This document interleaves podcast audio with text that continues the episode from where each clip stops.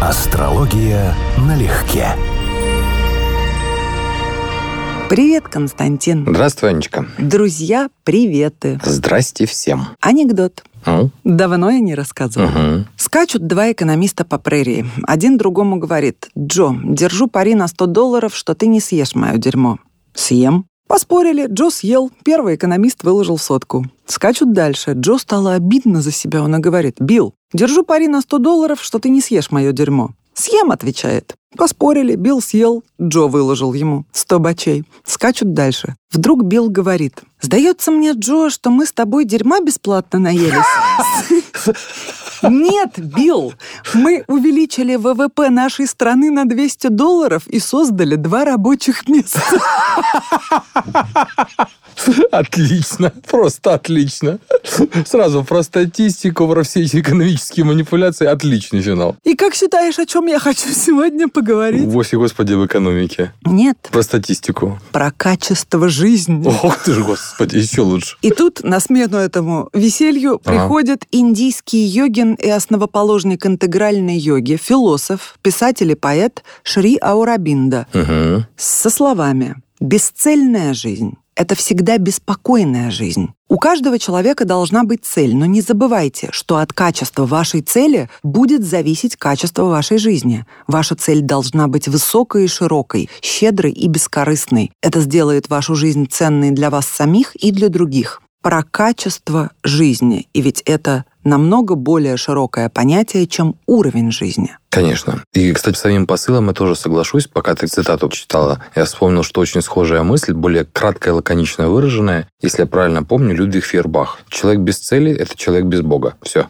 То есть именно цель устанавливает тебе средства, устанавливает ценности, устанавливает добро и зло. И если у тебя этого всего нет, то по большому счету, да, твоя жизнь хаотична. Более того, у тебя все меняется, включая систему ценностей. Но когда есть цель, она дисциплинирует все. Ну, то есть это примерно похоже на, ну, допустим, взять там одуванчик какой-нибудь или ромашку. Так-то они во все стороны направлены. Но если их махнуть, сопротивление среды создаст ситуацию, когда они будут больше похожи на ракету, они все сложатся. Вот, то есть движение структурирует материю. И в нашей жизни цель, конечно, это то, что наполняет жизнь смыслом, отбрасывает лишнее, позволяет установить приоритеты.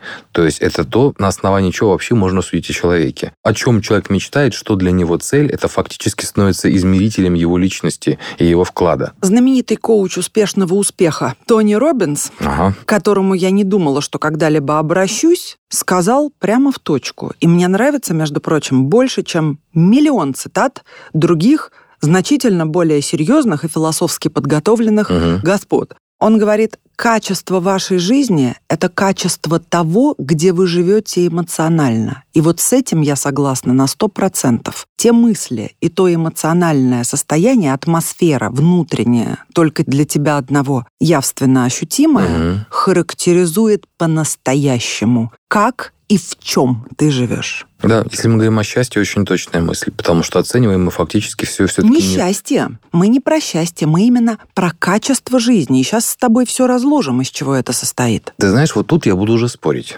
Потому С что если кем? мы говорим, если автор, что сомнительно, Тони Робинс, потому что я подозреваю, что он у кого-то стырил мысль, это было бы логично для него, то счастье, да, мы определяем его фактически по эмоциональной отдаче. Как еще можно узнать, ты счастлив или нет? Можно, извини, перебью тебя. Просто счастье. У нас стойкая ассоциация, привязка к счастью – это всплеск эндорфинов, это нечто яркое, Ну, да. кратковременное, поэтому я бы не Или- хотела, чтобы мы с Я тобой бы сказал, цеплялись что, за я бы него. сказал, что нет. Я, я, опять же, я тоже буду спорить сейчас, Давай. потому что это не только мгновенное переживание счастья, я бы сказал, что это удовольствие. И здесь, конечно, буддийская цитата, да, что удовольствие скоротечно, как вспышка молнии, так зачем жаждать удовольствий? Счастье – состояние фиксированное по понятиям астрологии, оно устойчивое. То есть это не интенсивный всплеск эндорфинов, дофаминов. Это ситуация, при которой ты удовлетворен эмоционально, и тебе нигде ничего не болит в смысле эмоций. Но это тогда подлинное счастье. Тогда ты фактически счастлив, да? И вот это уже, конечно, влияет на качество жизни. Но на качество жизни, кроме счастья, эмоциональной удовлетворенности, влияет, например, и возможности, которые это открывает. И для себя, и для других.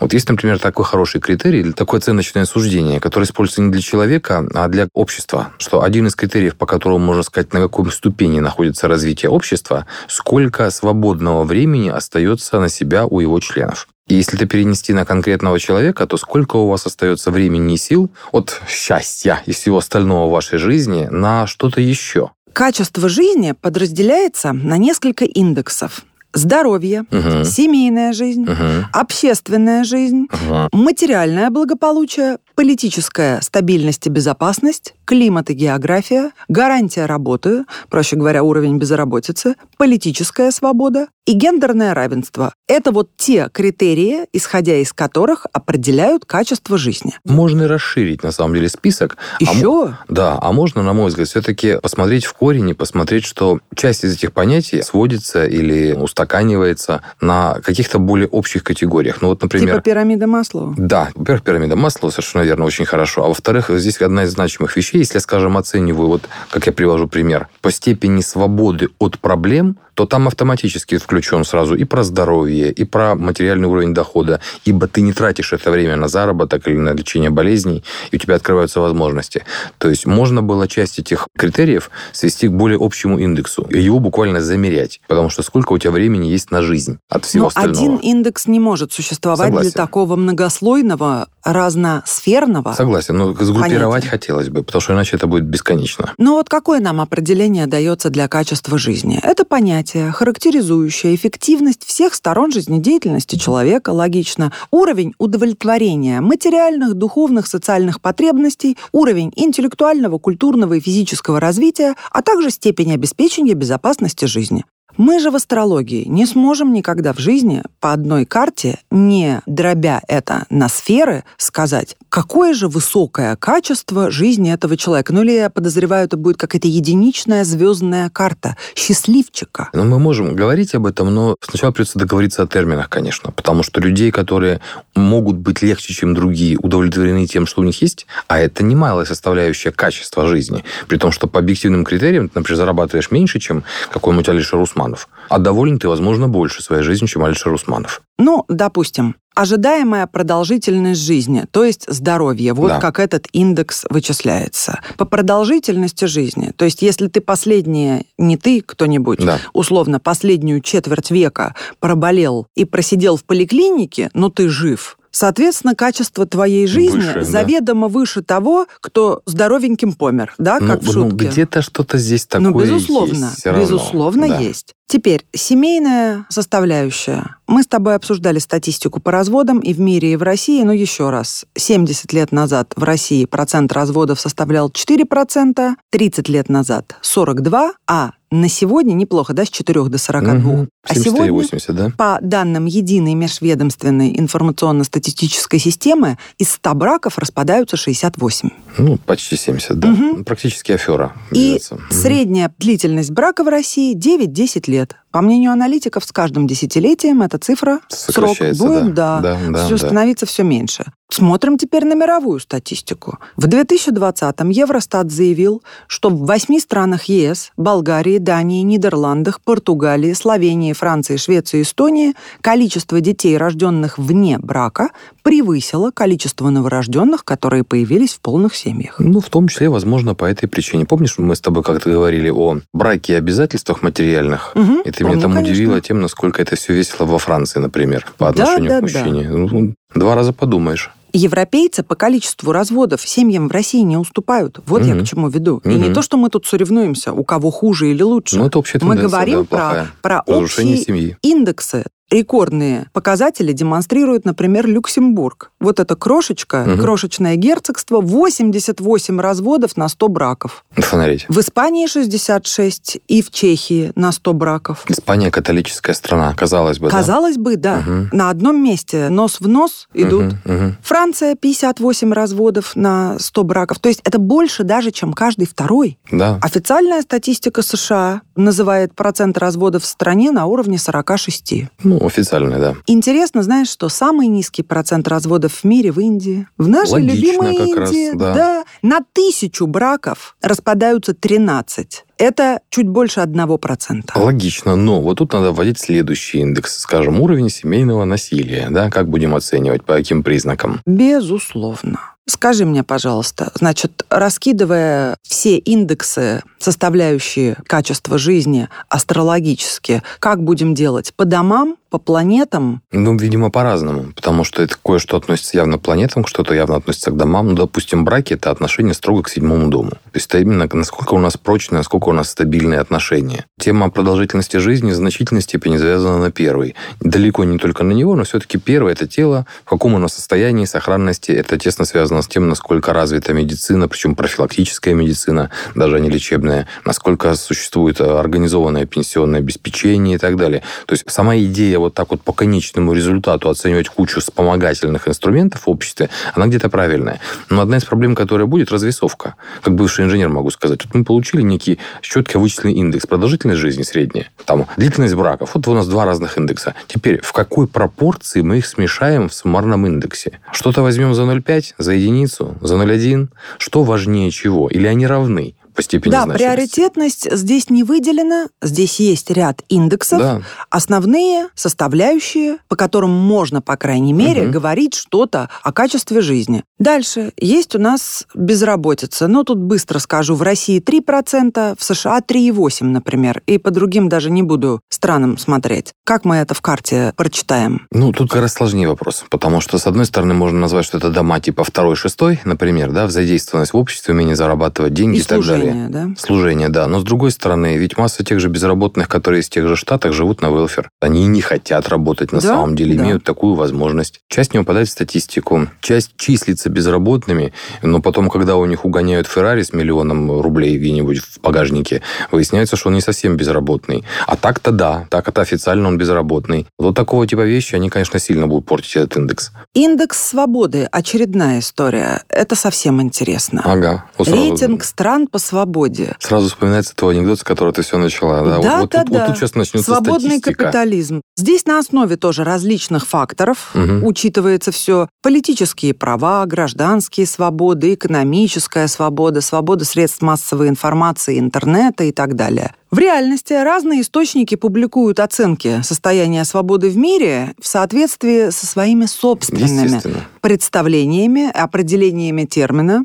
И оценивают страны они как свободные, частично свободные или не свободные. Некоторые индексы измеряют только некоторые аспекты свободы. Угу, Например, демократия или коррупция. Вот угу. и все. Вот черное, белое, да, да нет. Да, да, да. Злой, добрый. Да. Но это для пятилетних детей хорошо в таких категориях мыслить, конечно. Ну или для тех, кто верит, что Нобелевскую премию мира выдают за достижения в области мира. Да а никто, конечно, А в литературе выдают за литературу. Да, примерно та же история. Со свободой совершенно верно. Что мы договорились в плане дефиниций? А поскольку у нас в обществе это такое фетишизированное и табуированное одновременно понятие, то оно очень политическое. Так вот, что у нас вообще может в карте определять свободу? Я когда говорил критерий, что в обществе один из показателей, сколько времени свободного у тебя остается на все остальное. То есть не про свободу как вседопустимость, а про отсутствие возможности, что из твоей жизни забирается что-то. На здоровье, на необходимость работать, еще на какие-то качества. Ну почему, извини, вот ты сказал необходимость работать. Не все люди воспринимают это как наказание, которое отрывает тебя от чего-то более интересного. Ну, Для давай, тех, кто... давай так, это честно, но большинство людей в мире, не то что в нашей стране, да, люди, наверное, в принципе, да.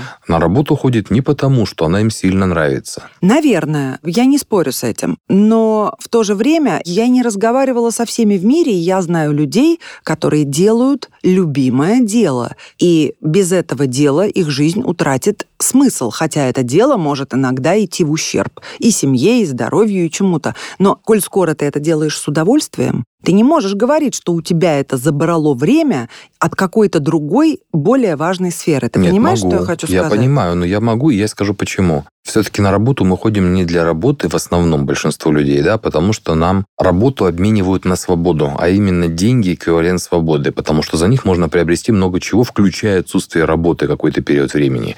А вот то, что человек любит свою работу, да, во-первых, мы с тобой общаемся в кругу людей, ну, скажем, творческая среда, да, которые могут позволить себе заниматься тем, чем они хотят. А с другой стороны, есть такая штука, как стокгольмский синдром, mm. когда из э, насильника да, жертва... начинаешь любить. Да, да, вот да, ты ходишь на свою работу и начинаешь ее понемногу любить, потому что ты так устроен, что если ты либо любишь ее, либо ненавидишь, либо ты с нее уволишься, либо ты начинаешь получать вкус от того, чем ты занимаешься. Но тогда выходит по этой логике, что качество жизни у человека, проводящего на работе треть жизни, заведомо низкая, если Однозначно. он ее ненавидит. Однозначно. И даже не конечно. просто ненавидит, если ему это в тягость эмоциональную, не в смысле требуются усилия, потому что для всего Конечно. хорошего в жизни требуются очень серьезные Мгм. усилия. Но если тебе противно то, чем ты занимаешься, а ты вынужден туда ходить, чтобы тебе обменяли твои Мгм. услуги на деньги, Мгм. Ты не туда пошел, зря тогда ты не пытаешься ничего со своей жизнью сделать. Ну, многие же люди пытаются, но, во-первых, они привязаны дополнительно с семьей, детьми, родителями, кругом общения, образованием, которое они получили, а теперь уже не Но мы могут получить. в эфире Ну, про то есть, самореализацию с да, тобой это столько разбирали проблем, это. что по умолчанию надо говорить так, что это ну, 90% населения оно будет жить в этом режиме. И, конечно, я не случайно привел пример с Японией. Япония благоустроенная страна, одна из самых топовых в смысле благоустройства, в смысле инфраструктуры и так далее в мире. Если она не самая-самая передовая.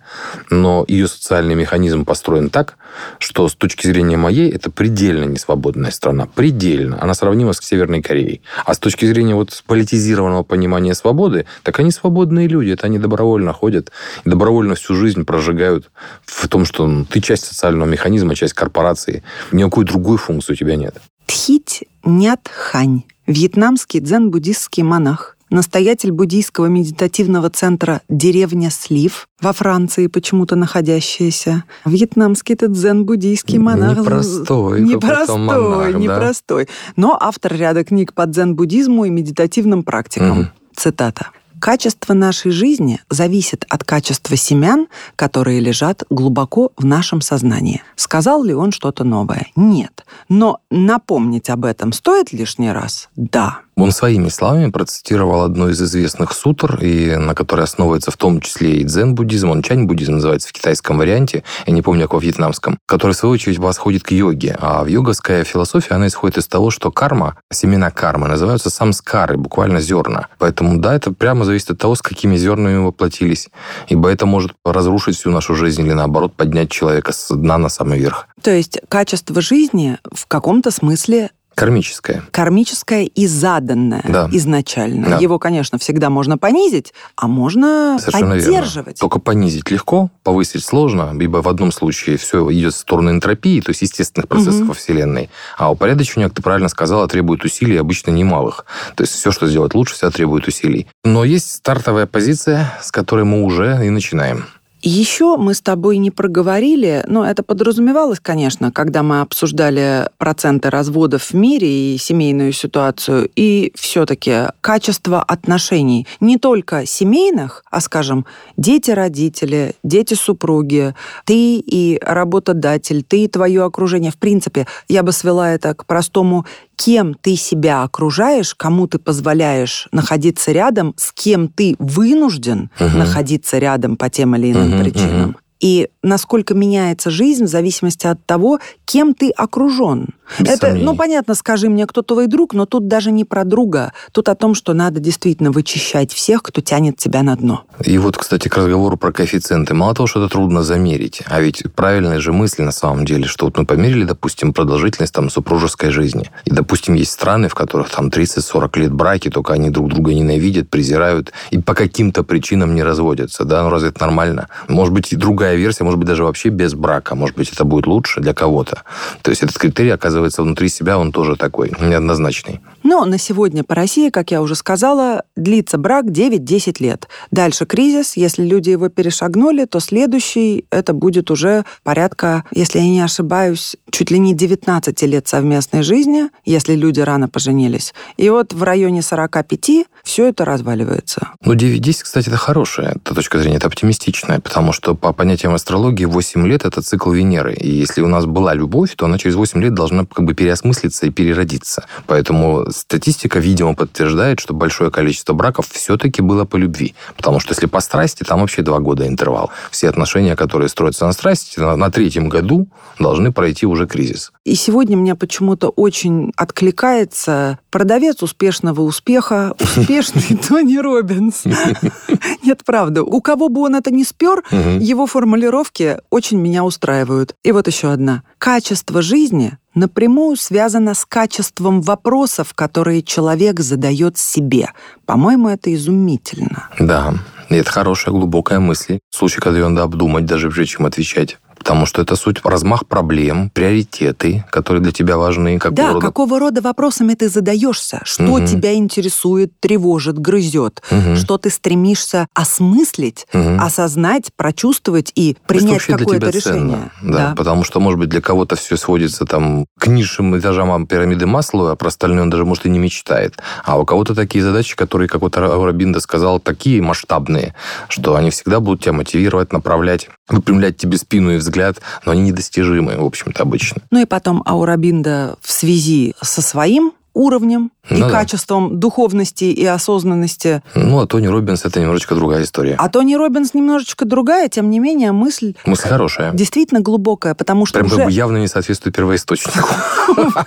Почему я сегодня топлю за успешного коуча, успешного успеха? И действительно, задав, сформулировав даже для себя правильный вопрос, ты уже часть ответа в нем можешь всегда найти. А это, кстати, классика науки, причем Да? строгой. Постановка вопроса фактически всегда не меньше, чем половина ответа правильного вопроса. И чтобы сформулировать, как часто, скажи, например, люди приходили к тебе даже на консультацию, даже что к тебе, к гадалкам простым приходят, не могут сформулировать вопрос. Ну, так у них и жизнь так идет. Но, с другой стороны, это не проблема, Ну, потому с что есть стороны, универсальные ответы и ходят. универсальные вопросы. Да, ты понимаешь, что к чему бы он тебе не пришел, у него либо это, либо это, либо это, либо это. Начиная разбирать соответствующий дом, ты рано или поздно выяснишь, о, о, встрепенулся, глаза открылись. Вот это и обсуждаем. Я к тому, что даже в трех соснах можно заблудиться, Конечно. если ты интуитивно куда-то мечешься, тебя что-то не устраивает, но ты даже не можешь просто поставить перед собой четко сформулированный вопрос. В каких сферах жизни Мгм. у меня все провисло,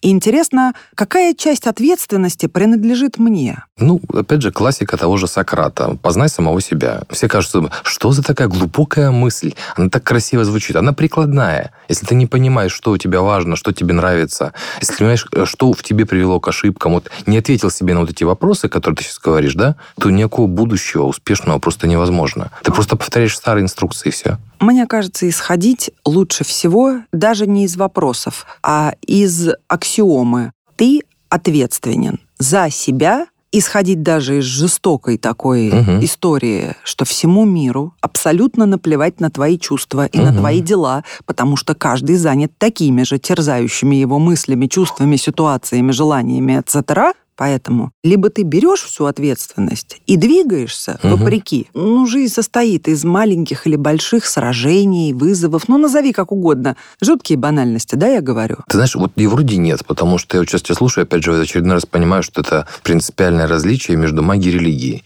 Для людей с техническим опытом, образованием, для далеких от им кажется, что это одно и то же. Ну, то есть словосочетание магическое мышление, оно, по сути, звучит ругательно. Нет. Но вот, вот. Магический реализм, ты что? Но, Это наше направление. Да, Просто для религиозного человека его воспитывают, он верит в это, что миру есть до него дело. Причем даже до его самых мелких прегрешений, даже на уровне фантазии и мышления. Я а вот сказала, извини, про мир людей. Вот тут оговорюсь. Не то чтобы миру, с одной стороны, Вселенной на нас глубоко может быть наплевать, а может и нет. Но мыслить категориями Вселенная, Вот. вечность смешно для таких маленьких червячков. Вот. в мире людей, другим червячкам, Не, я- я каждому я скажу, дело до себя. Это фактически магический взгляд на реальность. То есть, что бы ни происходило, у тебя всегда ключевая тема, что я здесь делаю и что я могу изменить. То есть, даже если, грубо говоря, погода испортилась, это от тебя точно не зависит. Но ключевой вопрос, что ты можешь с этим сделать и как ты можешь к этому подготовиться. Вот такое отношение, это чисто магическое, в отличие от религиозного, где ты будешь смотреть так, дано, это испытание, все. Прими как факт, у мага будет совершенно активная позиция. А что я могу из этого получить? Плюс-минус, да? То есть я в центре мира.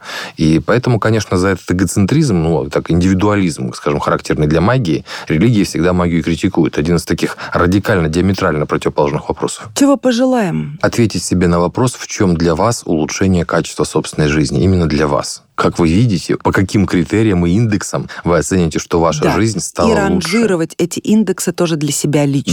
Да, не обращая внимания на всякого рода рейтинги. не поддаваясь на уловки тех экономистов в прериях, которые создают, предлагают создать два рабочих места. Да, это отличный, просто отличный. Ну и всем пока. Пока-пока-пока. Астрология налегке.